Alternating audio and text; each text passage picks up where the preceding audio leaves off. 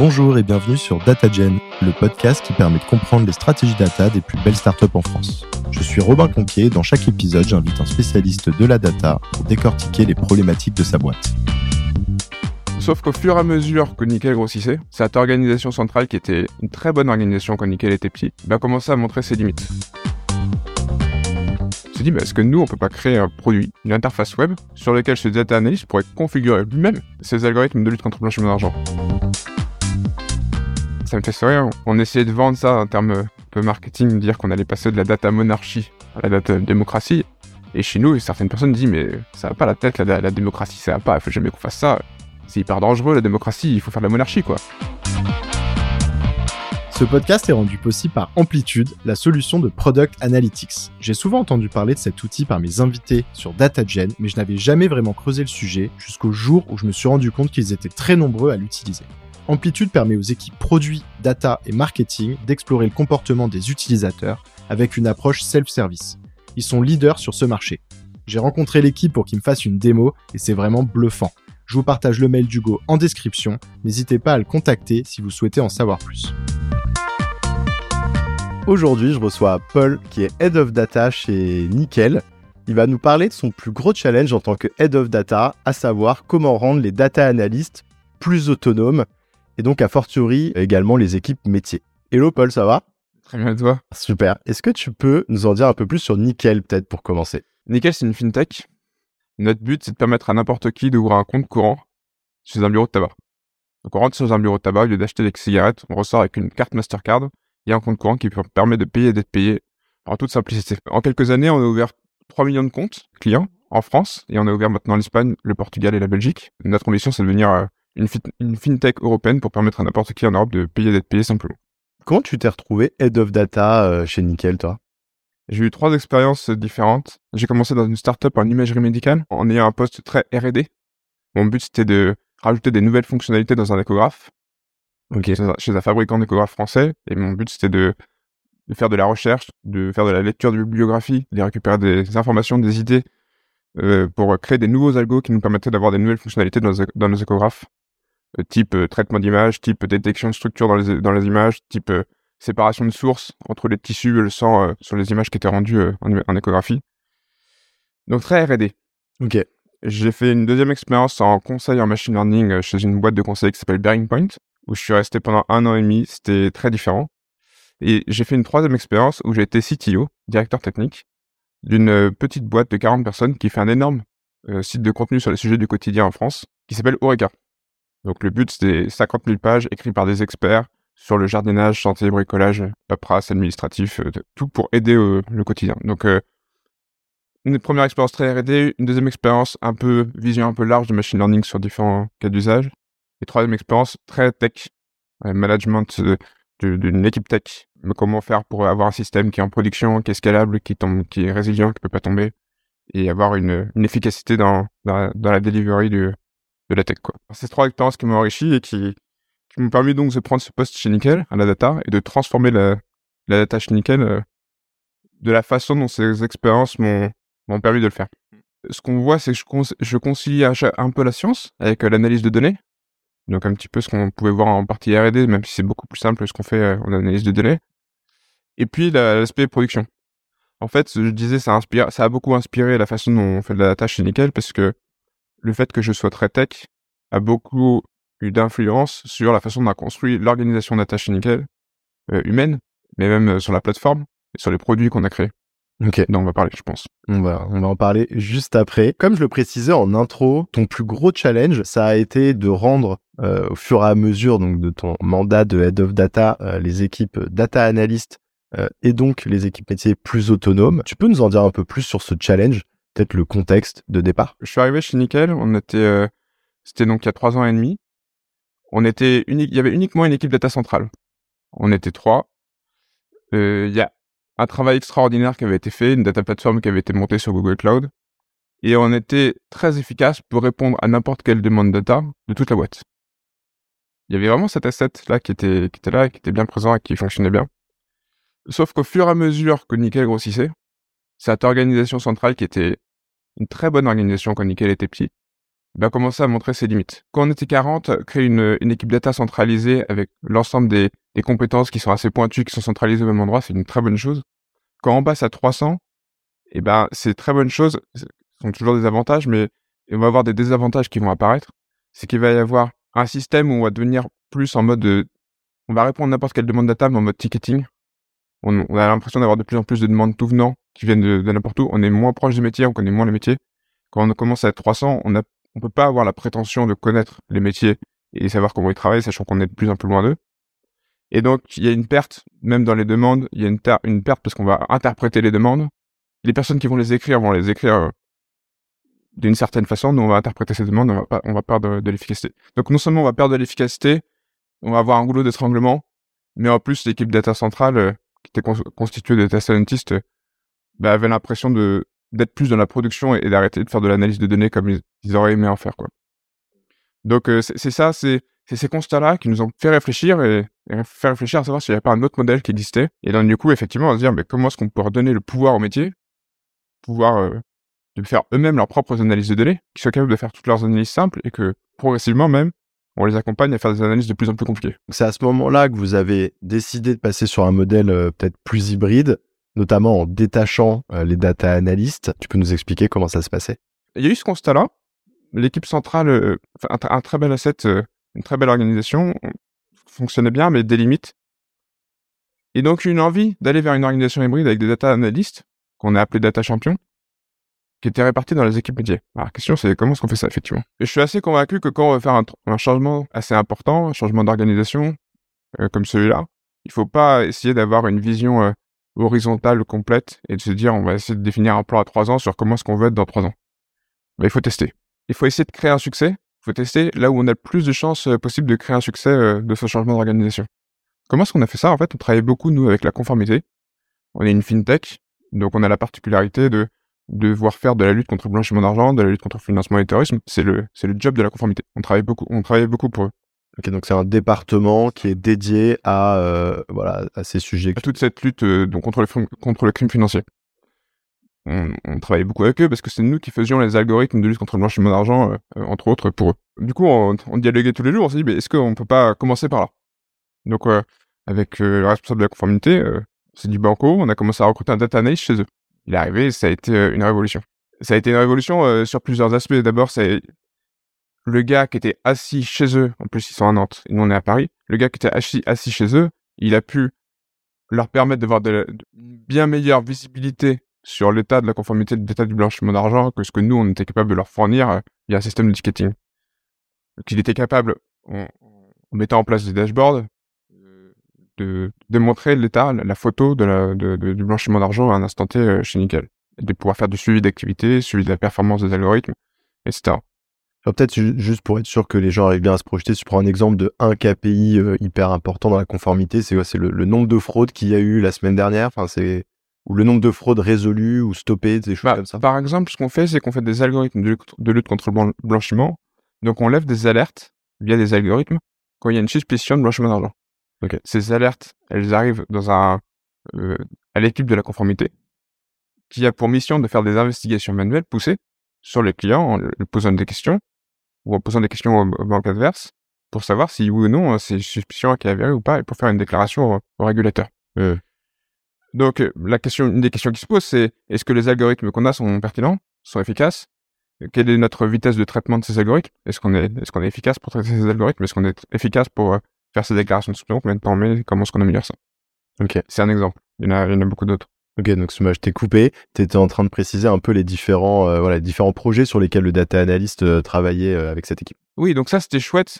Ça a bien marché tout de suite et ça a été un succès. Et le fait que le gars soit assis à côté d'eux, effectivement, bah, a créé de l'interactivité sur la construction de ces dashboards qui a permis de faire des choses qui soient, qui soient efficaces que nous, à distance, on, on faisait de façon moins efficace. Mais ça, on le savait. On l'avait, on l'avait prévu. C'était, c'est pour ça qu'on avait, c'est pour ça qu'on avait recruté ce gars-là. En fait, tout de suite, ça a été, ça a été plus fort que ça. les analystes, quand ils font des investigations, ils utilisent un back-office qui est développé euh, chez Nickel en interne, euh, qui permet d'avoir la, visibilité sur le client et sur les informations développer un tel back-office et l'améliorer de façon constante, euh, c'est un travail qui est, qui est, démentiel. Et des demandes d'amélioration, elles sont pas toujours priorisées. Ce que ce data analyst a permis de faire assez très vite, très, très vite en fait, c'est un dashboard un peu macro qui a pu servir comme un moteur de recherche euh, sur les données de nickel pour être capable de retrouver toutes les données, toutes les transactions qui concernent certains critères avec euh, une recherche multicritère qui été indispensable pour les analystes pour faire leurs analyses. Ce qui a été assez intéressant, c'est que là, tout de suite, on a créé un, c'était un dashboard, hein, mais c'était vraiment un produit qui était vu par les analystes de la conformité comme un moteur de recherche dans les données et qui leur a permettait de gagner beaucoup de temps dans les analyses euh, des données qu'ils étaient obligés de faire euh, lors de leurs investigations. Donc bah là, c'était waouh, c'était on a eu ce, deuxième succès. Ça, c'est hyper intéressant parce que, hum, effectivement, et, là, je pense que quand tu le rétro-engineer, ça paraît évident, mais le fait d'avoir une personne à temps plein qui, en fait, au début, a dû se prendre bah, toutes les demandes entrantes que vous, vous aviez, c'est juste qu'effectivement, il était assis à côté, je pense qu'il comprenait beaucoup plus vite, donc il y avait une réactivité, donc c'était déjà énormément de valeur, même s'il restait sur un format presque un peu ticketing, entre guillemets. Mais c'est que rapidement, lui, il a dû dire attends, comment je peux me simplifier la vie? Parce qu'en fait, il me demande des choses euh, qui sont bah, toujours à l'intérieur d'une même base de données. Tac, je leur, donne le, pouvoir, comme tu dis. Donc, en fait, on a, créé ça. Et, nous, on s'est toujours dit, on veut donner du pouvoir au métier. Et nous, ce qu'on veut à l'équipe data centrale, on va parler du rôle de l'équipe data centrale, c'est c'est d'augmenter la barre à chaque fois, de permettre à ces équipes métiers, à ces data analysts d'être de plus en plus autonomes, de faire de plus en plus de choses. Donc il a créé ses dashboards qui leur permettaient d'avoir les, big picture, il a créé son dashboard moteur de recherche. Et on s'est dit, bah, est-ce qu'on peut pas aller plus loin, quoi? C'était nous qui faisions les algorithmes de lutte contre le blanchiment, comme je disais. On s'est dit, bah, est-ce que nous, on peut pas créer un produit, une interface web, sur lequel ce data analyst pourrait configurer lui-même ces algorithmes de lutte contre le blanchiment d'argent? On a créé cet outil et qui lui a permis de, à ce data analyst d'être autonome pour concevoir ces algos, les simuler sur l'ensemble de l'historique, faire des analyses du coup sur ces simulations pour voir les, le taux de vrai positif, le taux de, vrai, euh, de faux positif et, et de comprendre si les, les, performances de l'algorithme, et ensuite de lui-même pouvoir le, le, mettre en service. Ok. Alors attends, peut-être si on peut creuser ce point une seconde pour être sûr que, que tout le monde suive et que moi j'arrive également. Est-ce que tu peux nous préciser, peut-être avec un, exemple, hein, je sais pas, un pain, enfin un, besoin côté euh, régulation, qu'est-ce que la solution euh, apporte et, euh, et, du coup comment ça se matérialise euh, bah, dans le produit data entre guillemets que vous avez mis en place? En fait, en fait le blanchiment l'algo le plus bête euh, le plus basique sur le blanchiment c'est détecter des mouvements d'entrée d'argent sur le sur le compte du client d'alimentation du compte qui sont anormalement élevés. Ok. Et ça ça doit déclencher une alerte et après des investigations qui doivent être faites. Finalement c'est des règles métiers. Ok. Plus tard on pourra on peut faire du machine learning mais au départ ce que font les banques c'est des règles métiers. Si je reçois beaucoup d'argent et que ce montant est inhabituel par rapport à ce que j'ai l'habitude, de recevoir et par rapport à tout un tas de critères qu'on a envie de me donner, alors je lève une alerte. Ces alertes, après, elles sont donc, ce que je disais, c'est qu'elles sont, elles arrivent dans le back-office des analystes de la conformité qui vont faire les investigations. Historiquement, ces algos, ces règles, c'est nous qui les développions en data central. On le faisait dans le SI historique, peu, peu importe, c'était pour nous lourd et compliqué de faire ces algos. Et on s'est dit, on va créer une interface web pour permettre de les éditer directement dans cette interface et que plutôt que ce qu'on faisait avant, c'était passer euh, un mois pour faire une modification d'un algo et ça marchait pas toujours, on avait du mal à ce que ça marche, et bah de pouvoir euh, le faire dans une interface, que tout soit configurable, tout soit simulable, on est capable de voir les performances euh, sur l'ensemble de l'historique avant de, de, mettre en service et qu'on puisse mettre en service juste en cliquant sur un bouton. Ok. Et donc donc c'est des règles métiers. Donc donc finalement pour peut-être je pense c'est ça qui répond à ta question, c'est les data analysts, ils font des toute la journée, ce qu'ils font, c'est qu'ils font des requêtes SQL sur le data warehouse. Chez nous, c'est BigQuery. Donc, on a un data warehouse sur lequel on va, on va ingérer une grosse partie des données de l'entreprise et sur lequel on va pouvoir faire des analyses de données, des explorations en faisant des requêtes SQL. Un algo qui est une règle métier, c'est rien d'autre qu'une une requête SQL. ce qu'on a fait, c'est une interface web qui permettait tout simplement de d'écrire un algo sous la forme d'une requête SQL BigQuery et différents attributs. Donc un algo, finalement, c'est un d'autre qu'une requête SQL, un template qui permet de, de faire le rendering, la visualisation, et différents attributs type euh, une description, quand est-ce que l'algo est de tourner, etc. Mmh. Donc finalement, ce qu'on fait, cette interface web, c'est rien d'autre qu'un formulaire. Donc si on prend un exemple très, très simple dans le contexte que tu viens de donner, c'est par exemple l'algo le plus basique, c'est on a envie de remonter une alerte quand euh, il y a euh, une transaction sur un montant anormalement élevé, sauf que euh, historiquement, euh, l'équipe régulation avait décidé de mettre ce montant, je dis n'importe quoi, à 1000. Euh, ils décident d'un mois sur l'autre de le passer à 2000 parce qu'ils se rendent compte qu'en fait, bah, avec leurs études, ça, ça c'était là la bonne barre. Dans le modèle d'avant, bah, il fallait repasser par vous, euh, faire une modification, donc ça prenait du temps, ça vous prenait du temps, etc. Dans le nouveau modèle, le data analyst, il est autonome, il a juste à aller changer finalement le paramètre et, donc ça, ça enlève tout un, un, goulot. Ouais, et en plus de ça, effectivement, il peut simuler, il peut voir la différence. Mais ce, qui est beaucoup plus fort que ça, en fait, c'est que avant, le fait de faire une modification une fois par mois versus le pouvoir le faire en deux minutes et de pouvoir faire la simulation, fait qu'avant, on était obligé de faire un peu des règles basiques qu'on voulait pas trop changer parce que c'était risqué de changer. Alors que là, on peut très vite pour faire, on peut aller très très vite pour faire des simulations. Donc en fait, on a pu étoffer ces règles et, et les rendre beaucoup beaucoup plus précises, beaucoup beaucoup plus facilement que ce qu'on pouvait faire avant. Oui, parce que tu as moins peur qu'elles soient complexes à maintenir après, Exactement. que s'il y a un problème, ça mette du temps à se à, à rollback entre guillemets. Exactement. Ouais. Ok. Hyper intéressant. On a parlé des projets que les data analystes euh, que le data analyst euh, a mis en place. Hein. Donc on avait euh, dans un premier temps euh, déjà bah, le fait d'être à côté, d'être beaucoup plus réactif, le tableau de bord qui leur permettait de, comme tu disais presque, était une barre de recherche. Puis ensuite le fait que le data analyst soit autonome pour aller modifier les, les algorithmes. Qu'est-ce qui s'est passé ensuite? Donc effectivement ça s'est fait de façon très verticale hein, ce changement. Donc on a, commencé par ce data analyst, il a été autonome pour faire ses dashboards, son dashboard moteur de recherche on l'a rendu autonome pour créer cette application web avant même qu'on ait recruté d'autres data analysts. Ça a créé un véritable succès chez Nickel, sur lequel euh, et moi et surtout le responsable de la conformité de l'époque euh, ont beaucoup communiqué. Et du coup, ça a fait les petits, effectivement. Euh, assez vite, on a un data analyst qui arrive au marketing, qui est toujours là aujourd'hui, là, qui, a mis, qui pu mettre en place euh, énormément de choses euh, au marketing pour essayer de comprendre qui sont nos clients, comment est-ce qu'ils consomment nos offres, comment est-ce qu'on suit les, comment est-ce qu'il consomme les nouvelles offres qu'on va faire, qu'on va mettre en place. Ça a été encore plus loin parce que ce gars-là s'est dit comment je fais pour rendre autonome effectivement l'ensemble de l'équipe marketing euh, pour que eux-mêmes puissent euh, faire leur dashboard et leur visualisation et comprendre comment ça marche. Donc on avait une démarche où nous, Data Central, on a commencé à recruter euh, chez, les, chez les métiers, hein, c'est les métiers qui recrutaient des data analysts qui eux-mêmes ont pu diffuser le, l'appétence et la compréhension et les analyses de données la capacité à faire des analyses de données au sein de, leur, de leurs équipes. Sur, euh, si je dois faire un parallèle sur les produits, sur les applications web qu'on a fait, en fait, euh, on s'est rendu compte que notre produit qui permet de faire de la lutte contre le blanchiment d'argent et qui permettait aux data analysts d'être autonomes pour faire ça, bah, en fait, exactement le même produit sans aucune modification ou à peine, nous permettait de faire des ciblages euh, sur des clients à qui on avait envie, on avait envie d'envoyer des notifications.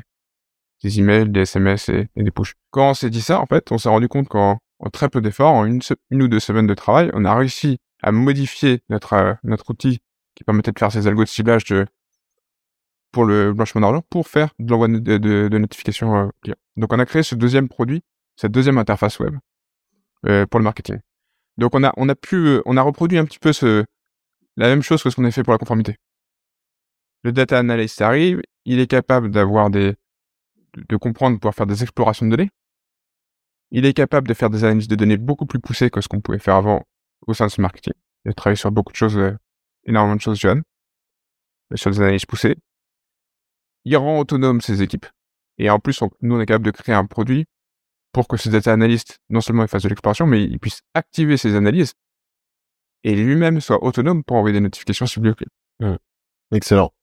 Bah écoute, moi j'étais déjà convaincu de toute façon de, de l'intérêt de, de décentraliser. Là, je vois quand même un réel atout à avoir gardé une part de centralisation euh, du fait de pouvoir bah, répliquer les, les, succès et éviter de recréer des silos. La question qui me vient, c'est, on dit souvent quand même qu'il y a des risques. Tu as d'ailleurs des détracteurs de la décentralisation euh, au sein de l'écosystème, je ne citerai pas de nom. Est-ce que vous aviez identifié des risques au moment où vous avez décidé de faire ça? Est-ce que vous avez rencontré des difficultés? Particulières C'est une excellente question. Euh, bien sûr qu'il y a des risques. Nous, notre conviction forte, c'est que il faut donner le pouvoir au métier. Il faut que le métier soit autonome pour faire ses analyses. Il faut qu'il soit autonome sur tout un stack data, même jusqu'à la mise en production d'algo. Hein, c'est ce qu'on disait. Mais c'est un risque, ça. C'est un risque parce que, évidemment, pour les analyses, le plus gros risque, c'est que deux équipes métiers différentes, le marketing ou la fraude ou le blanchiment d'argent, veuillent euh, calculer le même indicateur pour le client. Est-ce que c'est un compte principal ou pas un compte principal? Les deux équipes sont intéressées par avoir cet, indicateur-là. Et ce qui est risqué, c'est qu'ils le calculent avec des données différentes, avec une définitions différentes, avec des calculs différents, et qu'ils arrivent à des résultats différents. Ce qui fait que plus personne, après, ni chez Nickel, ne pourra avoir confiance dans les données. le premier risque, c'est ça, c'est d'avoir euh, des équipes qui se qui sont éclatées, qui travaillent pas ensemble, qui obtiennent des résultats différents, qui qui même euh, vendent leurs résultats pour que pour mettre en avant leur équipe et que et qu'on on perd de la confiance. Ça c'est le premier risque. Le deuxième risque, c'est que bah, ces équipes-là travaillent de façon différente, avec des outils différents, que ces gars-là, quand ils partent, on perd tout. Euh, si vous avez un data analyst qui est dans une équipe, euh, il a beau être formidable, euh, s'il est tout seul, isolé dans cette équipe-là et que ensuite il s'en va, eh ben on perd tout. Donc, il y avait une histoire de, confiance dans les chiffres, une histoire d'éclatement des définitions, une histoire de, potentielle perte des gens quand les gens partent, qui fait qu'effectivement, nous, quand, quand on a réfléchi à cette organisation, on avait des, on savait qu'il y avait ces difficultés-là qui pouvaient arriver. Même face, ça me fait sourire. On essayait de vendre ça en termes peu marketing, dire qu'on allait passer de la data monarchie à la data démocratie. Et chez nous, certaines personnes disent, mais ça va pas la tête, la, la démocratie, ça va pas, il faut jamais qu'on fasse ça. C'est hyper dangereux, la démocratie, il faut faire de la monarchie, quoi. Faire même de la dictature, quoi. Comment est-ce que tu veux que, comment est-ce que tu vas avoir confiance dans les chiffres qui seraient euh, fournis par n'importe qui, en fait? Donc, euh, donc on avait cette conscience-là euh, dès le début. Donc, comment est-ce qu'on fait pour, pour résoudre ça? On s'est vite posé. Pour donner le pouvoir au métier, pour le rendre autonome, on est convaincu qu'il faut avoir des data analysts qui soient dans les équipes métiers. Mais on pense que c'est très important d'avoir une équipe centrale qui est forte, qui reste forte, qui va avoir plusieurs rôles. Le premier rôle, ça va être de, de créer une communauté, de créer un sentiment de communauté, d'animer cette communauté, qui fait que même si on est éclaté, il y en a qui sont à en a à Charenton, les personnes sont dans différentes équipes, on a un sentiment d'appartenance à une même équipe. Même si les personnes, les data analysts ne sont pas rattachés à l'équipe data centrale, hein, ils sont bien rattachés aux équipes métiers, on est quand même ce sentiment d'appartenance à, une même équipe.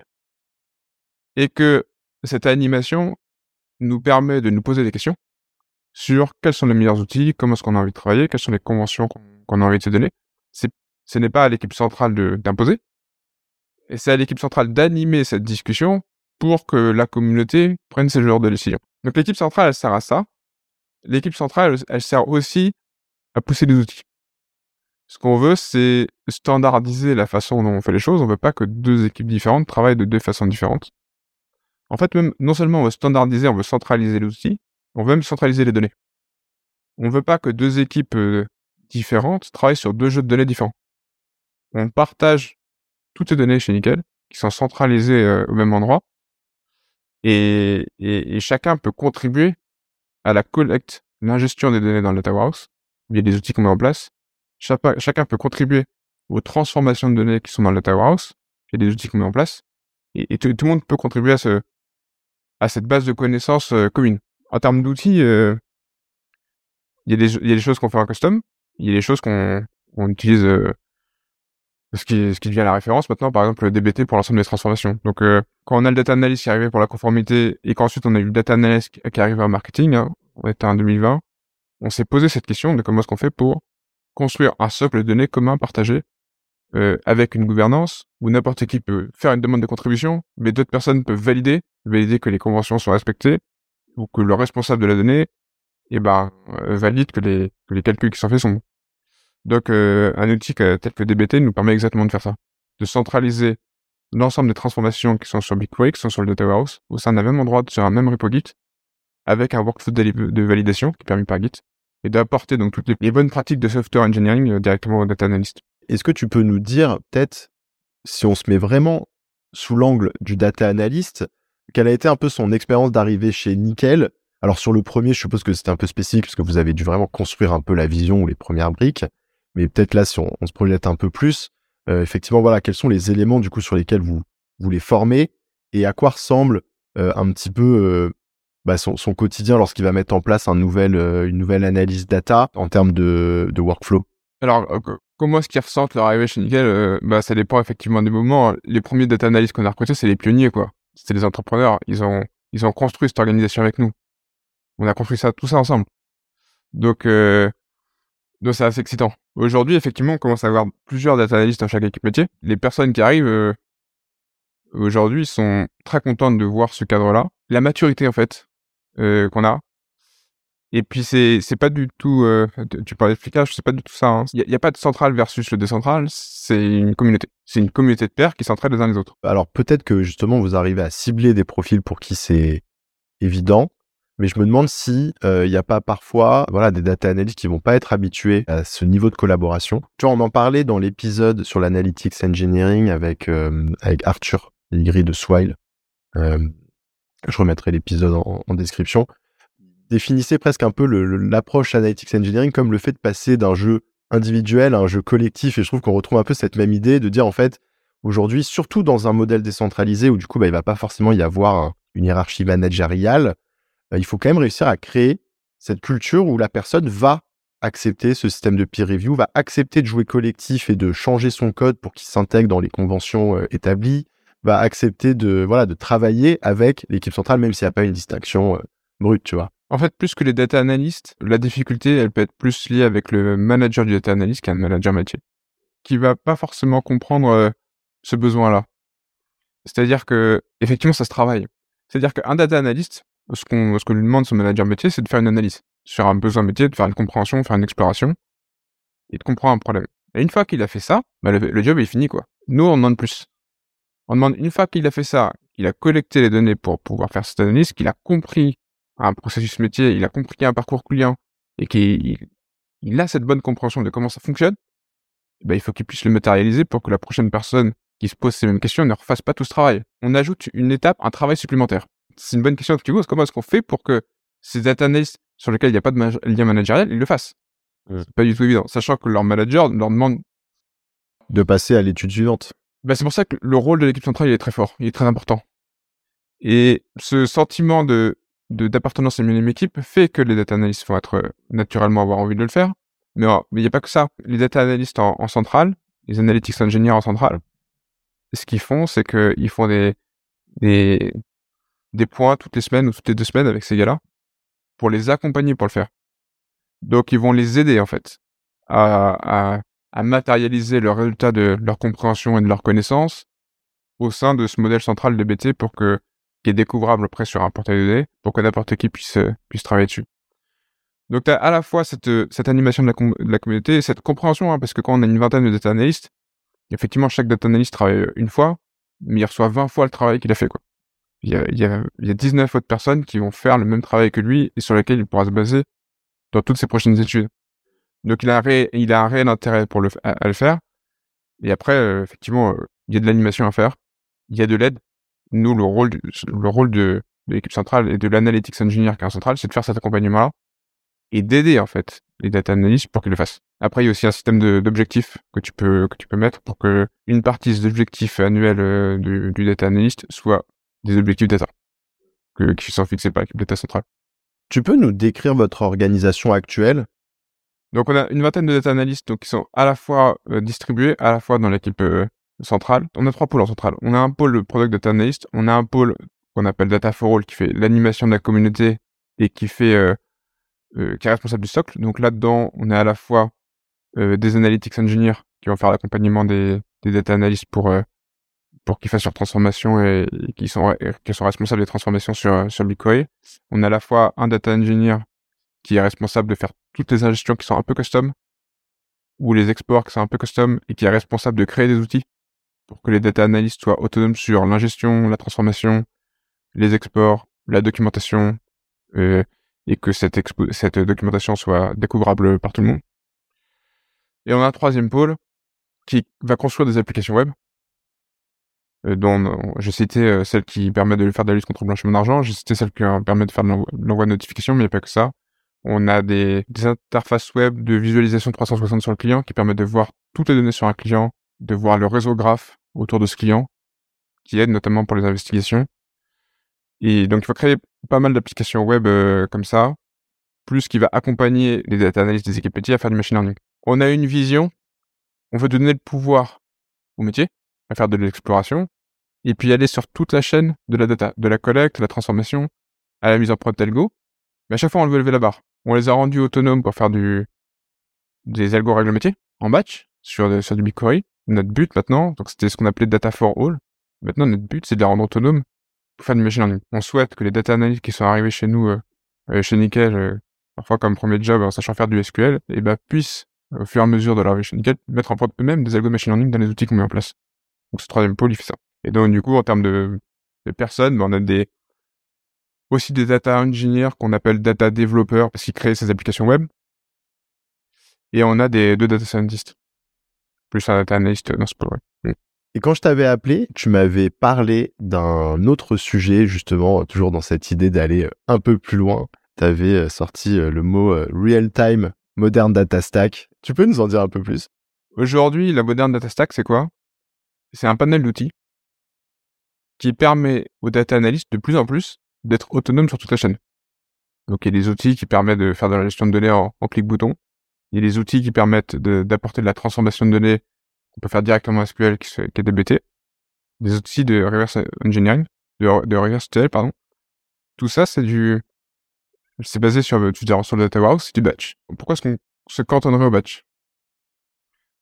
Ce qu'on a vu, c'est qu'on a créé des outils qui permettent aux métiers, via leur data analyst, d'être autonomes pour faire de, des algos de lutte contre le blanchiment d'argent en batch, en masse, qui tournent une fois par jour, une fois par heure, une fois toutes les cinq minutes, faire la même chose pour des envois de notifications ciblés. Pourquoi ça ne fait pas la même chose en temps réel? Parce qu'on peut pas améliorer nos outils pour permettre à ces data analysts en SQL de créer dans nos interfaces web euh, des algos qui, au moment où je paye, au moment où je me connecte, au moment où j'ajoute un bénéficiaire, à chaque moment de euh, d'utilisation de son compte de, chaque parcours, bah, déclenche des algos qui, qui, qui tournent en temps réel et qui en 50 millisecondes prend une décision, l'algo d'attaque, qui est potentiellement une règle métier, prend une décision et soit envoie une notification, euh, soit génère une alerte euh, de fraude et de blanchiment d'argent comme, euh, comme on l'a vu tout à l'heure. Quoi.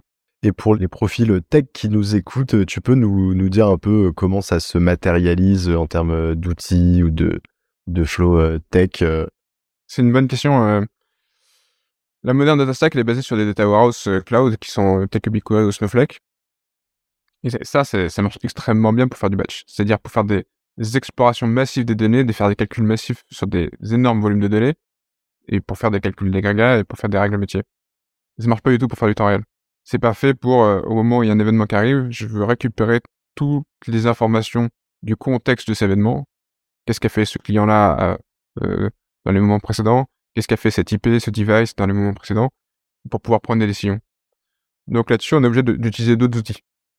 Nous, chez, chez Nickel, on utilise une autre base de données qui s'appelle Bigtable, qui permet de faire du stockage clé-valeur, mais il y en a plein d'autres, qui permet de faire du stockage clé-valeur de l'intégralité des données, ce qui fait que l'ensemble des événements qui, qui se passent euh, chez Nickel passent à travers des tuyaux de messages qui sont appelés des topics Kafka.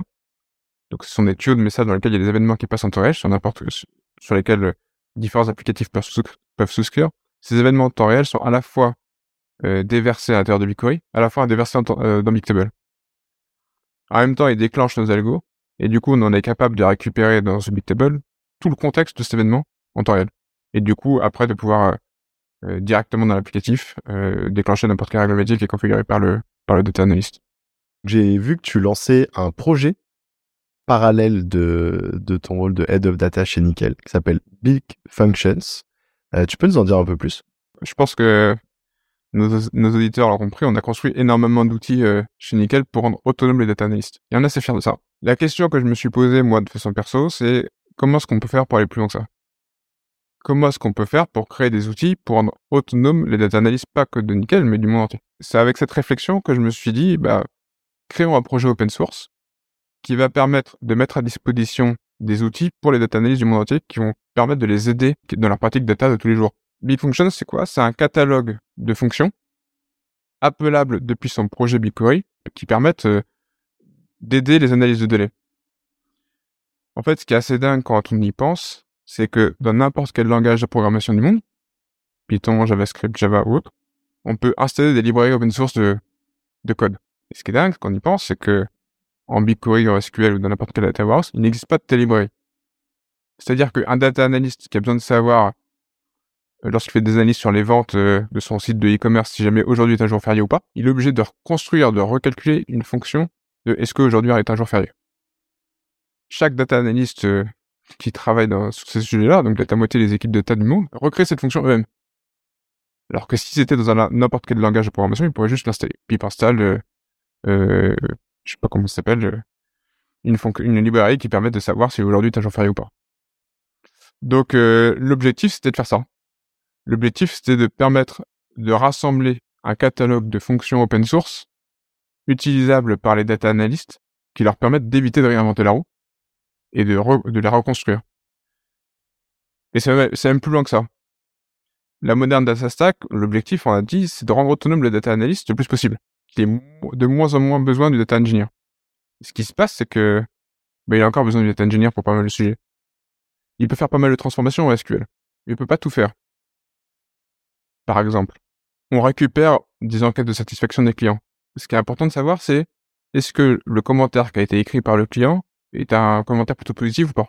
On a besoin de calculer un score de sentiment sur euh, sur euh, sur le texte. C'est pas une fonction qui est native sur BigQuery, c'est pas une fonction qui est native sur Snowflake. Donc, ce que va faire le data analyst, c'est qu'il va aller devoir demander au data engineer d'aller coder ça de, en dehors de DBT sur un serveur et, de, faire des appels et de l'instrumenter. C'est dommage. Pourquoi est-ce qu'on a, pourquoi est-ce que le data analyst, il a besoin d'appeler un data engineer pour faire cette transformation-là? Les fonctions Big Functions, euh, permettent au data analyst, en SQL, d'appeler de telles fonctions. Donc le but, c'est non seulement d'avoir un catalogue de fonctions recherchables, qui sont des fonctions basiques utilitaires qui leur permettent d'éviter de, réinventer la roue, mais aussi de permettre aux data analysts bah, d'appeler des fonctions avancées sur lesquelles ils étaient obligés de faire appel à data engineer à la place. Euh, avant. Et du coup, de, leur permettre de pouvoir tout faire en SQL, donc du coup, de pouvoir tout mettre dans DBT, et de plus avoir de rupture avec des, transformations qui sont faites dans DBT et des transformations qui sont pas faites dans DBT.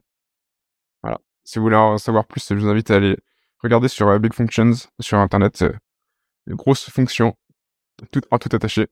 Je mettrai le lien euh, dans les descriptions. En tout cas, ça a l'air euh, prometteur. On va suivre ça de près. Je te propose qu'on passe sur les dernières questions. Mm. Est-ce que tu as une recommandation de contenu à partager à nos auditeurs? J'ai pas de recommandation particulière. Je pense que dans ces dans ces mêmes euh, interventions, les auditeurs ils ont déjà entendu la newsletter de de Christophe Blefari, de ton dans votre podcast évidemment. Quand j'ai démarré Nika il y a trois ans et demi, à l'époque, moi, ce qui m'avait, ce qui m'avait pas mal inspiré, c'était le blog tech de Monzo, qui est une autre fintech euh, anglaise. Bon, il y a, y a, pas grand chose, il y a deux trois articles, mais ça a été assez fondateur dans l'inspiration qu'on a eu euh, sur tout ce qu'on a fait euh, chez Nickel. Ouais. Hmm, intéressant. Bah donc finalement trouver peut-être un blog tech d'une entreprise un peu similaire ou dans le même dans le même secteur qui a peut-être un poil plus mature par rapport au moment où on démarre en data en tout cas. Qu'est-ce que tu aimes dans la data? Moi, ce qui me plaît, euh, c'est construire les produits. Donc, euh, ce qui me plaît dans la data, plus que l'analyse des données, ce qui me plaît, c'est de construire des produits pour rendre autonomes les gens, pour analyser les données. Qu'est-ce qui t'a le plus fait progresser dans ta carrière? En fait, euh, il y a un truc qui m'a qui m'a beaucoup aidé. Quand j'ai pris ce poste de CTO, mon ancien poste juste avant d'arriver chez Nickel, donc j'étais poste directeur technique dans une boîte qui faisait un, un site de contenu. Il y a un truc qui m'a que mon que mon chef m'a fait faire et qui m'a énormément aidé. C'est qui m'a permis de constituer un, un board, on appelait ça, de trois CTO très expérimentés que je voyais tous les trimestres, voire certains beaucoup plus. Et ça a été une source d'inspiration énorme. Quand on devient euh, manager d'une équipe euh, euh, tech et qu'on devient au codir, on est tout seul sur le bateau on a d'autres pairs qui font des choses qui sont très différentes, on est seul à gérer la tech. Le fait d'avoir ce board-là a été une source d'enrichissement pour se créer ses convictions et pour savoir quelle, quelle vision on avait envie de donner qui était inestimable. Quel est le meilleur conseil qu'on t'ait donné? Peut-être un de ces, un de ces justement Non, même avant ça, je pense que le, un des meilleurs conseils, c'est faire des choses simples. Ça à rien de faire des choses compliquées. Euh, ça, ça se ressent sur ce qu'on a fait chez Nickel. Euh, chez Nickel, ce qu'on voit, c'est que le poste que j'ai pris, c'était responsable de data science. Et ce qu'on voit, c'est que pour trois ans on fait très peu de data science chez Nickel. On fait très peu de machine learning. Ma conviction, ça a été, on a beaucoup plus d'impact à permettre à des gens de faire des choses simples, mais que ce soit eux qui les fassent, que de faire des choses potentiellement très compliquées et potentiellement très bien en chambre, en centrale. Et donc, euh, faire des, des choses simples apporte énormément de valeur. Ça sert à rien de faire des choses compliquées, euh, forcément. Bah écoute, Paul, on arrive sur la fin de cette euh, interview. Merci beaucoup pour ce partage. Et à très vite. Ouais. Merci d'avoir écouté cet épisode. Avant de conclure, j'ai un petit service à vous demander. Si ce n'est pas déjà fait, est-ce que vous pourriez mettre 5 étoiles et un petit commentaire sur Apple Podcast? C'est ce qui m'aide le plus à faire connaître DataGen et donc à attirer des invités exceptionnels. Merci et à bientôt